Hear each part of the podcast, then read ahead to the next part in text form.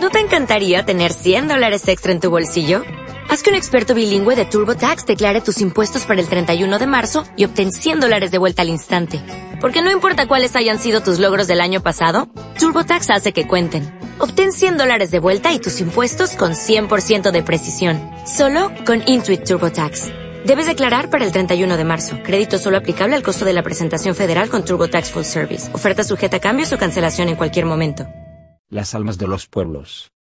Conferencia 1. Cristiania, Oslo, 7 de junio de 1910.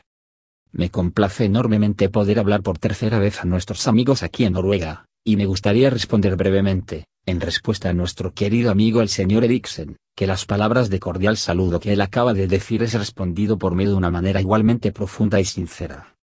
Espero que este curso de conferencias, que estoy a punto de comenzar, pueda añadir algo al conocimiento de lo que podríamos llamar la imagen completa de nuestra visión del mundo. Me gustaría llamar su atención sobre el hecho de que este curso particular de conferencias debe contener necesariamente algo que está todavía bastante alejado del pensamiento humano moderno, pero que sin embargo pertenece a las verdades más profundas de la ciencia espiritual. Por lo tanto, solicito a aquellos de nuestros estimados amigos que se han ocupado menos de las cuestiones de mayor alcance de la antroposofía, que tomen en consideración que no progresaremos en nuestro trabajo, si no damos de vez en cuando un gran salto, un vigoroso paso hacia adelante en regiones del conocimiento espiritual que están realmente algo alejadas del pensamiento, sentimiento y percepción humanos modernos. Desde este punto de vista, a veces será necesario cumplir con nuestras explicaciones con cierta dosis de buena voluntad, porque si presentara todo lo que podría aducirse a modo de evidencia y prueba de lo que se dirá aquí en los próximos días, requeriría mucho más tiempo. No avanzaríamos en nuestro conocimiento de este tema en particular, si no tuviéramos que apelar a su buena voluntad y simpática comprensión espiritual. Pues de hecho, el tema que tocamos aquí, es algo que hasta nuestros días ha sido más o menos evitada por ocultistas, místicos y teósofos, por la razón de que es necesaria una mayor ausencia de prejuicios para aceptar las cosas que deben decirse, sin que pueda sentirse de vez en cuando un cierto grado de oposición. Quizás entiendan mejor lo que queremos decir si se acuerdan, de que a cierta etapa del desarrollo místico o oculto se la llama hombre sin hogar. Esta es una denominación técnica, y si queremos caracterizar sin más preámbulos, ya que no estamos hablando ahora sobre el camino del conocimiento, lo que debe entenderse con el término hombre sin hogar, Podemos decir brevemente que un hombre es llamado vagabundo cuando, en su conocimiento y comprensión de las grandes leyes de la humanidad, no puede verse influenciado por todo lo que generalmente surge en una persona al vivir en su país natal. Un vagabundo, podríamos decir, es alguien que puede identificarse con la gran misión de la humanidad como un todo, sin que los diversos sentimientos particulares que pertenecen a esta u otra patria desempeñen ningún papel. Esto les mostrará que es necesario un cierto grado de madurez en el desarrollo místico oculto, para tener un punto de vista desprejuiciado con respecto a algo que de otro modo consideramos correctamente como algo grande, que, en contraposición con la vida humana individual, describimos como la misión de los varios espíritus nacionales, como aquello que aporta, a partir de los fundamentos de un pueblo, a partir del espíritu de los diversos pueblos, las separadas contribuciones concretas a la misión colectiva de la humanidad. Por lo tanto, describiremos lo que podemos llamar la grandeza de aquello de lo cual el hombre sin hogar debe, en cierto sentido, liberarse. Los hombres sin hogar de todos los tiempos, desde las edades primitivas hasta nuestros días, siempre han sabido, que si tuvieran que caracterizar en toda su plenitud lo que se describe como el carácter de la falta de hogar, se encontrarían con muy, muy poca comprensión. En primer lugar, se presentaría un cierto prejuicio contra estos hombres sin hogar, que se expresaría con el reproche, has perdido toda conexión con la nación de la que has surgido, no entiendes lo que generalmente es más querido para un hombre apóstrofe. Sin embargo, no es este realmente el caso. La falta de hogar, de patria, es en realidad, o al menos puede ser, una forma de desvío o rodeo, de modo que, después de que se haya logrado ese acopio de personas sin hogar, apátridas, se puede encontrar el camino de regreso a la nación para estar en armonía con lo que es permanente en la evolución de la humanidad. Aunque es necesario comenzar llamando la atención sobre esto, por otro lado, no es sin razón, que justamente en el momento actual, lo que llamamos la misión de las varias almas nacionales de la humanidad, debería por una vez ser tratado de manera lo suficientemente imparcial. Del mismo modo que hasta el tiempo presente, era correcto que, hasta cierto punto, se mantuviera silencio con respecto a su misión, hay buenas razones por las que ahora deberíamos comenzar a hablar de esta misión.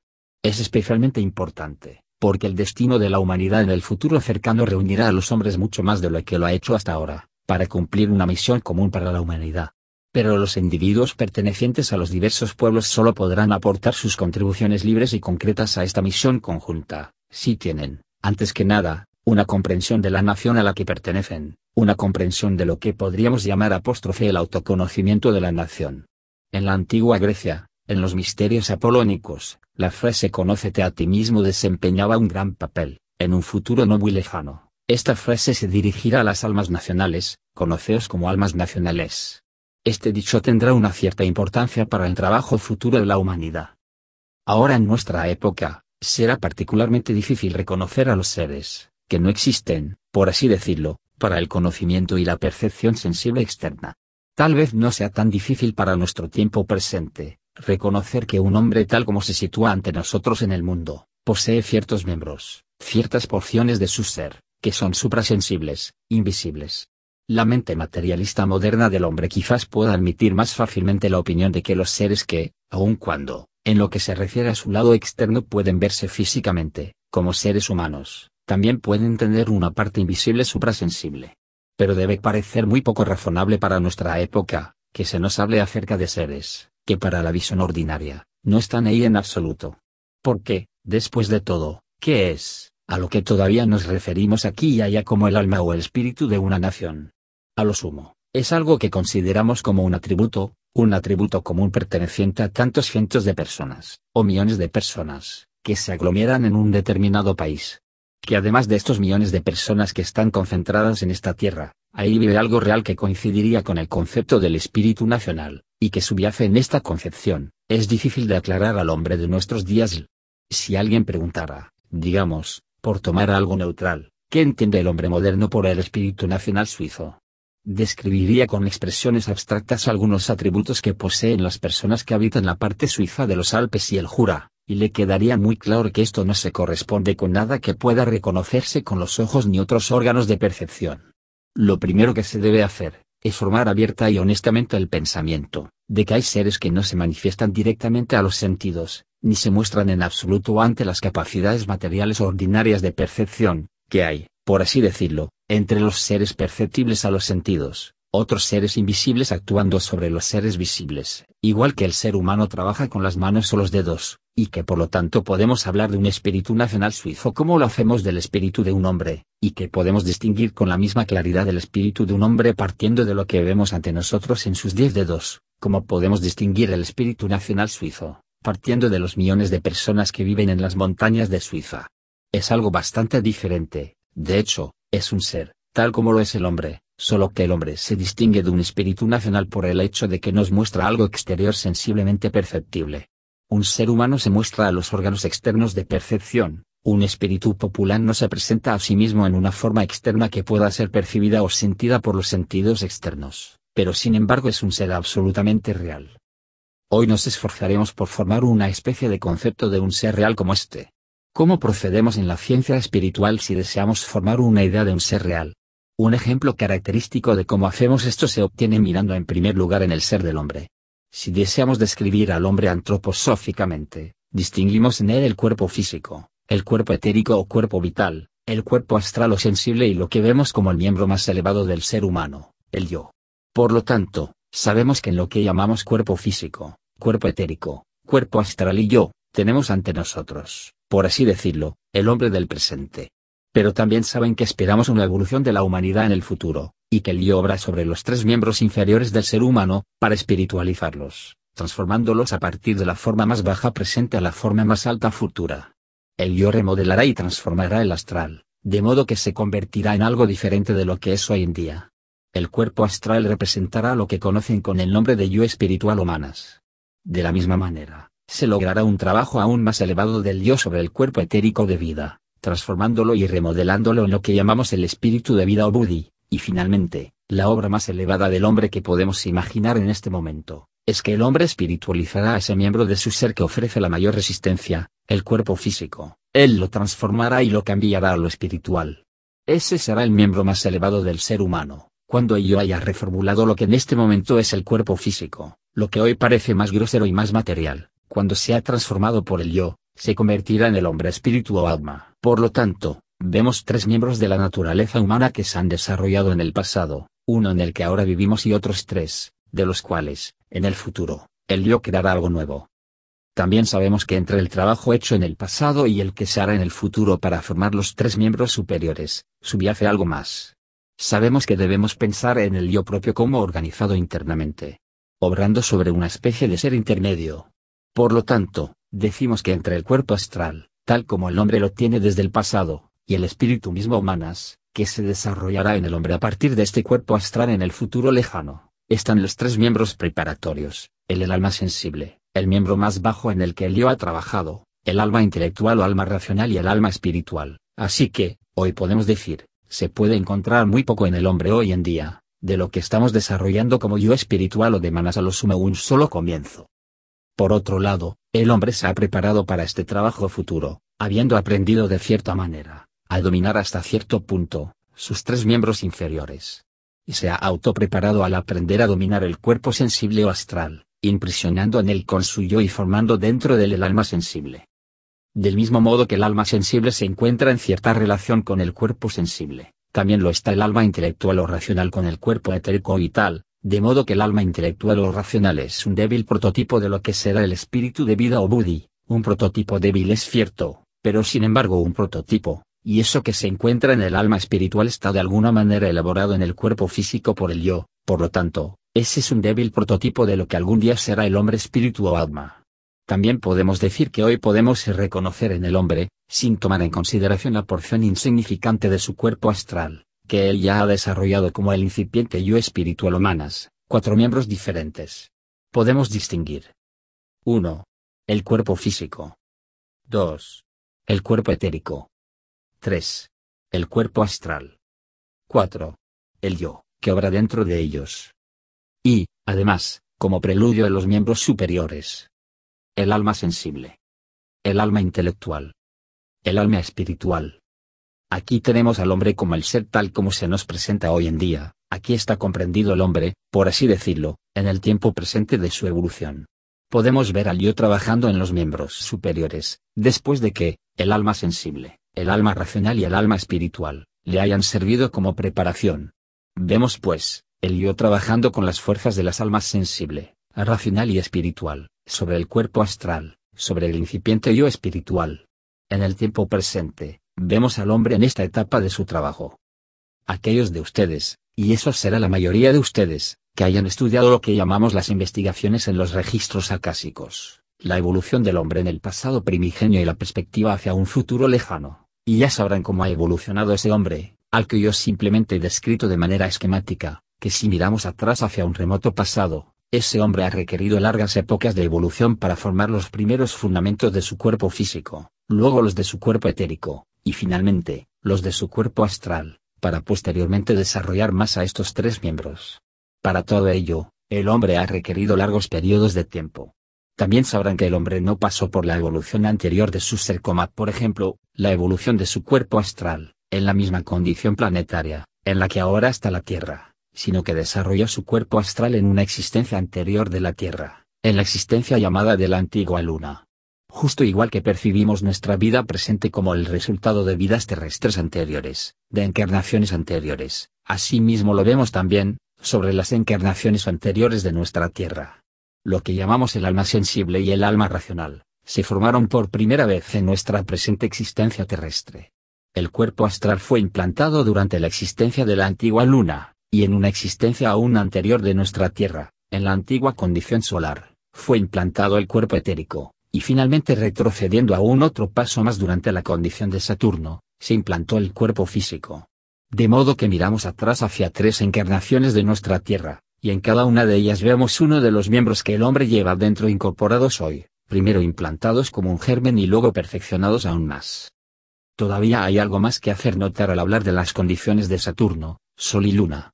Así como nosotros los seres humanos en la Tierra estamos pasando por la condición que llamamos la condición humana autoconsciente, a su vez, durante las anteriores condiciones de nuestra evolución terrestre, durante las antiguas condiciones de la Luna, del Sol y de Saturno, pasaron otros seres por el escenario que nosotros estamos pasando ahora sobre la Tierra.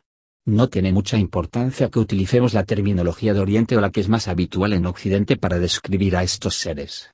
Aquellos seres que, durante el estado lunar de nuestra Tierra, estaban en la etapa por la que el hombre está pasando, y que son los seres superiores, inmediatamente por encima de nosotros mismos, son los llamados en la terminología del esoterismo cristiano, ángelo o ángeles. Estos están una etapa por encima del hombre, porque completaron su etapa humana en una época anterior, de modo que, por lo tanto, estos seres durante el antiguo estado lunar eran, lo que nosotros somos ahora. Pero no eran humanos en el sentido en que se movían por la luna como nosotros lo hacemos ahora en la Tierra. Eran seres en su etapa humana, sí, pero no habitaban en cuerpos de carne y hueso como lo hace el hombre ahora. Era solo que su etapa de evolución correspondía a la etapa humana por la cual el hombre está pasando hoy. De la misma manera encontramos seres de un orden aún más elevado, que pasaron por su evolución humana en el antiguo Sol. Ellos son los arcángeles. Estos son seres que están dos etapas por encima del hombre, que atravesaban por su etapa humana dos épocas antes. Si retrocedemos más atrás, volviendo a la primera encarnación de nuestra existencia terrenal, es decir, a la etapa del antiguo Saturno, descubrimos que esos seres pasaban por su etapa humana, son aquellos que designamos como espíritus de la personalidad, archa y principados. Entonces, si comenzamos con estos seres, que eran hombres en el pasado primigenio, durante el antiguo estado saturnal, y si seguimos las encarnaciones de la Tierra hasta nuestro propio periodo, tenemos las etapas de evolución de varios seres, hasta llegar a nosotros mismos. Por lo tanto, podemos decir, los principados, los archai, eran hombres en el antiguo Saturno, los arcángeles, o archangeloi, eran hombres en el antiguo Sol, los ángeles o angelo y eran hombres en la antigua Luna, los hombres son hombres en nuestra Tierra. Ahora bien, como sabemos que continuaremos nuestra evolución en el futuro, y que desarrollaremos aún más nuestros miembros inferiores, que hoy son nuestro cuerpo astral, nuestro cuerpo etérico vital y nuestro cuerpo físico, sin duda debemos preguntar, ¿no es precisamente natural que los seres que anteriormente pasaron por la etapa humana, ahora deberían estar ya en la etapa en la que están transformando su cuerpo astral en yo espiritual humanas? Así como nosotros durante la próxima encarnación de la Tierra, durante el estado de Júpiter, terminaremos la transformación de nuestro cuerpo astral en el yo espiritual humanas, también lo han hecho los ángeles, esos seres que eran hombres en el período lunar, terminaron la transformación de sus cuerpos astrales en yo espiritual humanas, o lo terminarán durante nuestra etapa terrestre un proceso que tendremos que atravesar solo durante la próxima encarnación de la Tierra. Si volvemos la mirada aún más atrás, hacia los seres que eran hombres durante la existencia del antiguo Sol, podemos decir, que ya han pasado, durante el estado lunar, lo que nosotros tendremos que hacer solo en la próxima encarnación de la Tierra. Están haciendo el trabajo que el hombre hará con su yo, cuando, transforme su cuerpo etérico o vital en espíritu de vida o buddhi. Por lo tanto, en estos arcángelos, en los arcángeles no hayamos antes seres que están dos etapas por encima de nosotros, están en la etapa que algún día alcanzaremos cuando, desde nuestro yo, transformaremos el cuerpo vital en espíritu de vida o buddhi. Cuando miramos hacia arriba estos seres los contemplamos de tal manera que decimos, vemos en ellos seres que están dos etapas por encima de nosotros, seres, en quienes vemos de antemano, por así decirlo, lo que nosotros mismos experimentaremos en el futuro, los admiramos como seres que ahora están trabajando sobre su cuerpo etérico o vital y lo están transformando en un espíritu de vida o buddhi. De la misma manera, miramos a seres aún más elevados, a los espíritus de la personalidad. Los cuales están en una etapa aún más elevada que los arcángeles, en una etapa que el hombre alcanzará en un futuro aún más lejano, cuando podrá transformar su cuerpo físico en alma o hombre espíritu. Tan cierto como que el hombre se encuentra en la etapa actual de su existencia, igual de cierto es que esos seres correspondientes están en las etapas de su existencia que acabamos de describir, es tan cierto que están por encima de nosotros, como cierta es su realidad. Ahora bien, esta realidad suya no está muy alejada de nuestra existencia terrenal, sino que más bien trabaja en ella y desempeña un papel en nuestra existencia humana. Ahora debemos preguntarnos, ¿cómo actúan estos seres que están por encima del hombre en nuestra existencia humana? Si deseamos comprender cómo actúan sobre nosotros, debemos tener en cuenta que tales seres, cuando actúan, presentan un aspecto espiritual diferente, por así decirlo, del que presentan esos seres a quienes hoy llamamos hombres. De hecho, hay una diferencia considerable entre esos seres que están por encima del hombre y estos seres que ahora están solo en la etapa humana. Por extraño que pueda sonar lo que vamos a decir, se aclarará en las siguientes conferencias. La verdadera investigación espiritual muestra que el hombre, tal como es hoy, se encuentra hasta cierto punto en una etapa intermedia de su existencia. Su yo no siempre actuará sobre sus miembros inferiores de la manera en que lo está haciendo ahora, todo el ser humano está en este momento conectado internamente, y forma un todo ininterrumpido, por así decirlo. En la evolución futura de la humanidad, esto puede volverse diferente y se volverá esencialmente diferente. Cuando el hombre haya avanzado tanto como para poder trabajar con plena conciencia en su cuerpo astral, y por medio de su yo transforme ese cuerpo astral en yo espiritual humanas, estará en una condición similar pero con plenitud de conciencia, a la condición inconsciente o subconsciente presente en el hombre durante el sueño. Solo imagínense la condición de sueño del hombre. En el sueño, el hombre emerge, por lo que se refiere a su cuerpo astral y su yo, de sus cuerpos físico y etérico, deja a estos últimos acostados en la cama y flota como si dijéramos fuera de ellos. Ahora imaginen a un hombre en esta condición en quien se despierta la conciencia, soy un yo apóstrofe apóstrofe que se despierta en este cuerpo espiritual, igual que está despierta en el estado cotidiano de conciencia. ¿Qué imagen tan notable se presentaría entonces ante el hombre? En un lugar se sentiría, apóstrofe yo estoy aquí, y tal vez allá abajo, alejados de este lugar, ahí están mis cuerpos físico y etérico, están en ese lugar y me pertenecen, pero yo con mis otros miembros estoy flotando fuera y encima de ellos. Si en el presente un hombre se vuelve consciente en su cuerpo astral, fuera de sus cuerpos físico y etérico, entonces es cierto que, por muy evolucionado que esté en la Tierra, no puede hacer nada más que moverse libremente aquí y allá en su cuerpo astral y estar activo aquí y allá en el mundo independientemente de su cuerpo físico, pero no puede hacerlo aún con sus cuerpos físico y etérico. En un futuro lejano, sin embargo, se podrá desde el exterior guiarlos, por ejemplo, desde un lugar en el norte de Europa a otro lugar y ordenarles seguir adelante, y luego poder desde el exterior dirigir sus movimientos. Eso todavía no es posible hoy. El hombre, sin embargo, podrá hacer esto cuando se haya desarrollado más allá de la etapa de la evolución de la Tierra hasta la de Júpiter, la siguiente etapa de evolución de nuestro planeta Tierra y la siguiente etapa de evolución del hombre. Entonces sentiremos que podemos, por así decirlo, dirigirnos desde afuera. Eso es lo esencial, y eso lleva a una división de lo que hemos llamado hoy el ser humano. La conciencia materialista ciertamente no puede hacer mucho de esto. No puede seguir los pasos a lo que en cierto sentido ya está trabajando en el mundo externo de manera similar a como será en el futuro con el ser humano. Tales fenómenos ya están aquí. El hombre podría percibirlos si prestara atención. Podría ver que hay ciertos seres, por ejemplo, que se han desarrollado de esta manera demasiado pronto. Así como el hombre, si espera el momento apropiado, alcanzará el estado de Júpiter en el tiempo correcto, de modo que pueda dirigir sus cuerpos físico y etérico, por lo que hay seres que se han desarrollado al respecto prematuramente, sin esperar el momento adecuado. Esos seres prematuramente desarrollados los tenemos en las aves, y especialmente en aquellas que migran cada año. Es la llamada alma grupal la que está conectada con el cuerpo etérico de cada pájaro. Así como el alma grupal dirige las migraciones regulares de las aves sobre la Tierra, así también el hombre después de que haya desarrollado el yo espiritual humano comandará lo que llamamos los cuerpos físico y etérico, él los dirigirá y los pondrá en movimiento. Hará esto en un sentido aún más elevado desde fuera, cuando haya evolucionado lo suficiente, y además esté trabajando en la transformación de su cuerpo etérico o vital. Hay seres que ya pueden hacer esto hoy. Estos seres son los arcángeles o archangeloi. Son seres que ya pueden hacer lo que el hombre podrá hacer algún día, seres que pueden llevar a cabo lo que llamamos dirigir los cuerpos etérico y físico de uno desde el exterior, pero además de esto, también pueden trabajar sobre su propio cuerpo etérico. Traten de formarse una idea de seres, trabajando alrededor de nuestra Tierra, y cuyos yoes, están contenidos en la atmósfera espiritual de nuestra Tierra, y que desde estos yoes ya han transformado su cuerpo astral, de modo que poseen un yo espiritual humano completamente desarrollado, pero que ahora trabajan con este yo espiritual humano completamente desarrollado, sobre nuestra tierra y trabajan en el hombre, transformando nuestro cuerpo etérico o vital, seres en la etapa en que están transformando el cuerpo etérico o vital en budio espíritu de vida. Si piensan en dichos seres, pertenecientes a la jerarquía espiritual, que llamamos arcángeles, entonces tendrán una idea de lo que son llamados espíritus nacionales, los espíritus nacionales que dirigen la tierra. Los espíritus nacionales pertenecen al rango de los arcángeles o archangeloi.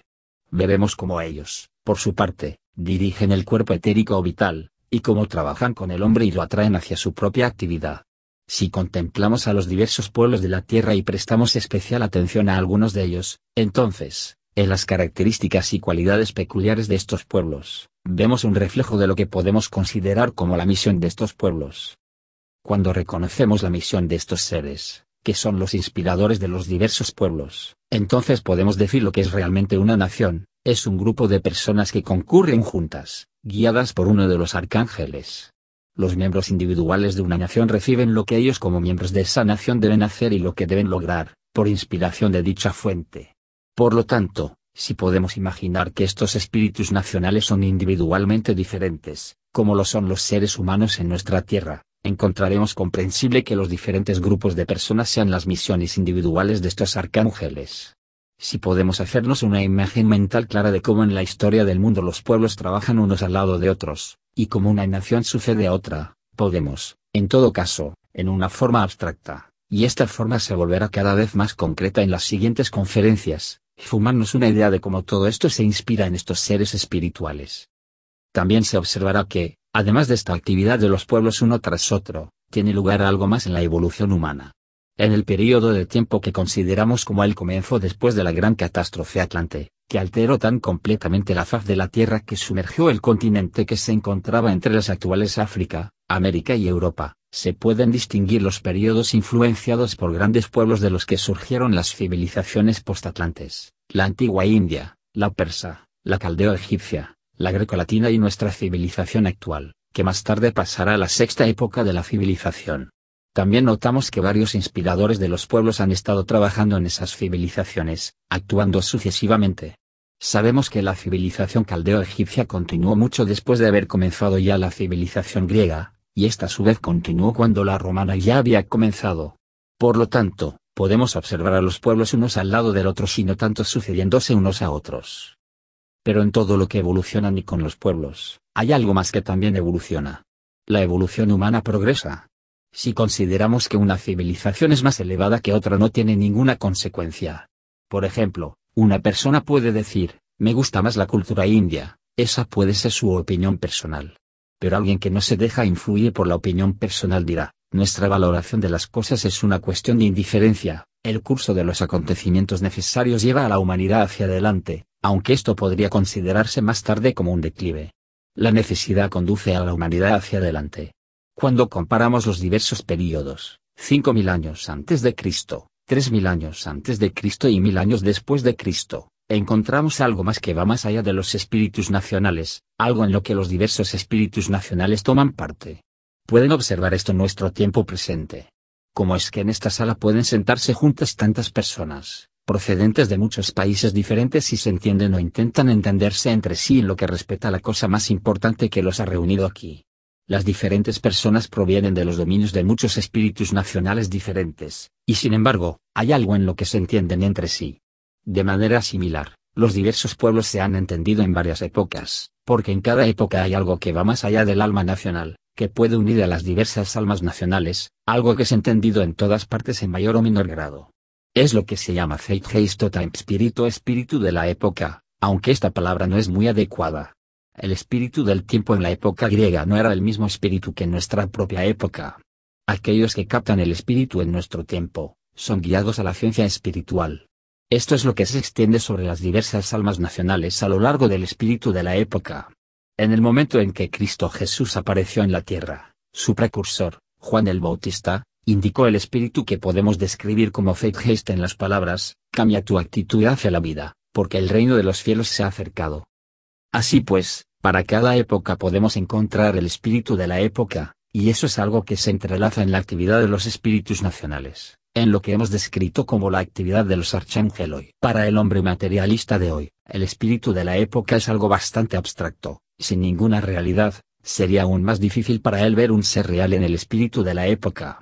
Sin embargo, tras la palabra Zeitgeist, o espíritu de la época, se esconde un ser real, y de hecho, está nada menos que tres etapas por encima de la etapa de la humanidad.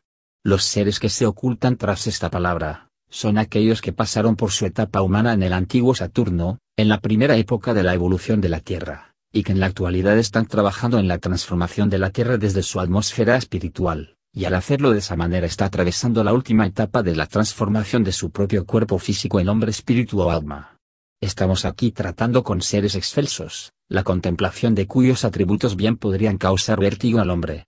Son los seres que pueden describirse como los inspiradores reales, o deberíamos decir aquí, Si deseamos usar las expresiones técnicas del ocultismo, los intuidores del espíritu o espíritus de la época trabajan de tal manera que se relevan mutuamente y tienden la mano, por así decirlo, el uno al otro. De época en época pasan su tarea al siguiente. El espíritu de la época que trabajaba durante el periodo griego, entregó su misión al que vino después de él.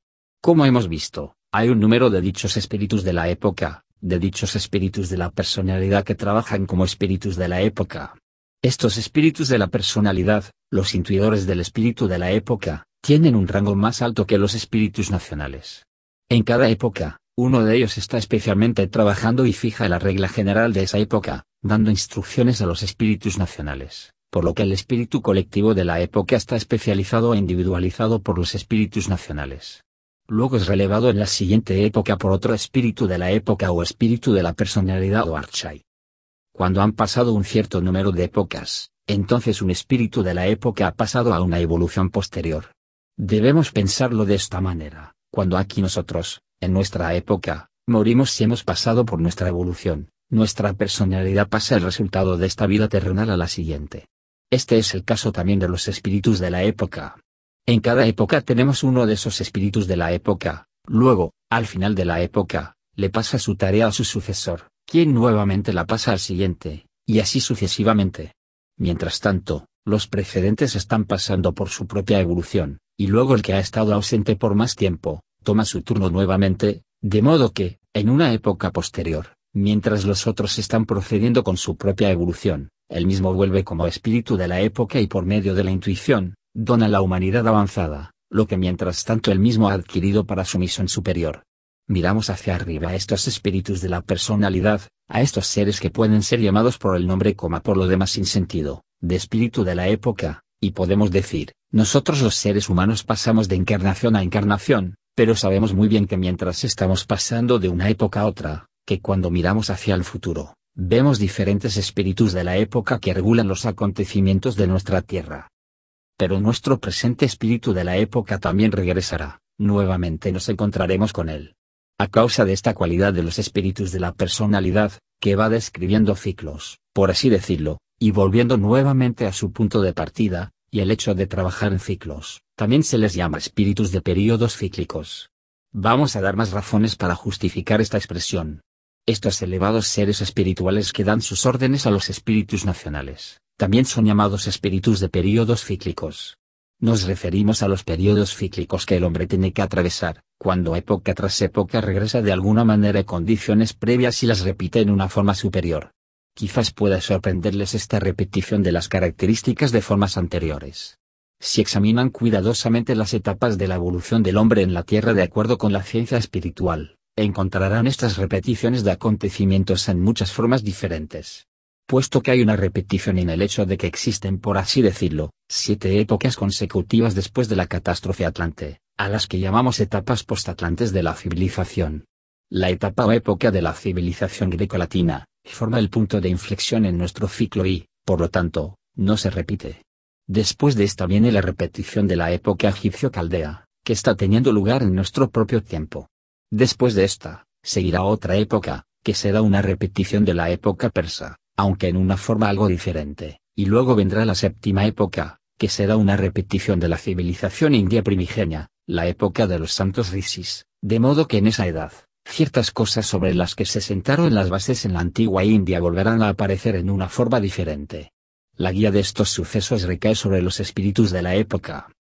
Ahora bien, para que se distribuya entre los diferentes pueblos de la tierra, aquello que progresa de época en época, para que se desarrollen muchas formas diferentes en este u otro territorio, creciendo de este o aquel conjunto de personas que hablan el mismo idioma, aparte de este o aquel lenguaje de forma, para que la arquitectura, el arte y la ciencia puedan surgir y asumir sus metamorfosis y recibir todo lo que el espíritu de la época pueda verter en la humanidad. Para esto se requiere el espíritu nacional, que, en la jerarquía de los seres superiores, pertenecen a los arcángeles.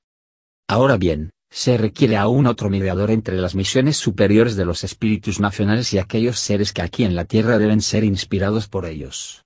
No será difícil para ustedes percibir, al principio en una forma abstracta, que el mediador entre los dos diferentes tipos de espíritus, es la jerarquía de los ángeles. Son el vínculo de conexión entre los espíritus nacionales y los seres humanos individuales. Para que el hombre pueda recibir en sí mismo lo que el espíritu nacional debe verter en toda la población, para que el hombre individual pueda ser un instrumento en la misión de su nación, es indispensable esta intermediación entre el ser humano individual y el arcángel de su nación. Por lo tanto, hemos dirigido nuestra mirada hacia los seres que se convirtieron en hombres, tres etapas antes de que el hombre de la Tierra alcanzara esa etapa humana, y hemos visto cómo se sitúan conscientemente en la humanidad e influencian nuestra evolución en la Tierra. En la próxima conferencia tendremos que mostrar hasta qué punto, el trabajo de los arcángeles, trabajando desde arriba, desde su yo que ya ha transformado en yo espiritual humana y ahora está trabajando en el cuerpo etérico o vital del hombre, se expresa en las producciones, los atributos y el carácter de un pueblo. El hombre está en medio del trabajo de los seres superiores, envuelto directamente, porque como miembro de un pueblo está situado en él.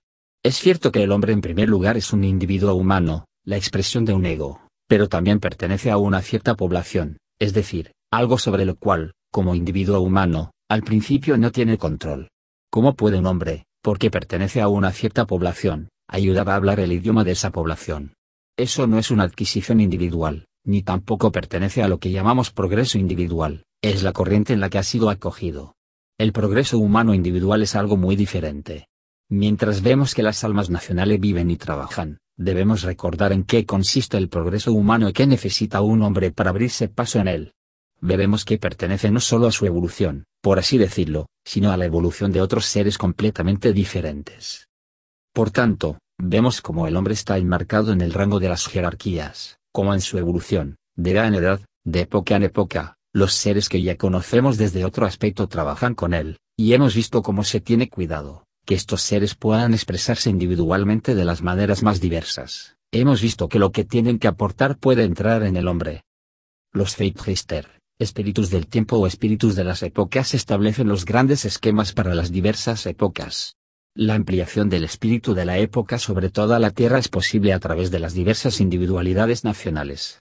Mientras que los espíritus de la época dotan a los espíritus nacionales, se tiene cuidado de que estos puedan fluir en los seres humanos individuales, para que estos seres humanos puedan cumplir su misión. El hecho de que personas individuales se conviertan en instrumentos en esta misión de los espíritus nacionales es provocado por seres que están entre los hombres y los espíritus nacionales, es decir, por los ángeles o angeloi. Estas conferencias nos darán la oportunidad de estudiar en esta maravillosa red, el obrar de varias individualidades nacionales del pasado y del presente. En la próxima conferencia comenzaremos a arrojar luz sobre la forma en que esta red, que solo hemos señalado de manera esbozada hoy en día, en realidad está hilada, esa red espiritual que es nuestra vida cotidiana en el mundo.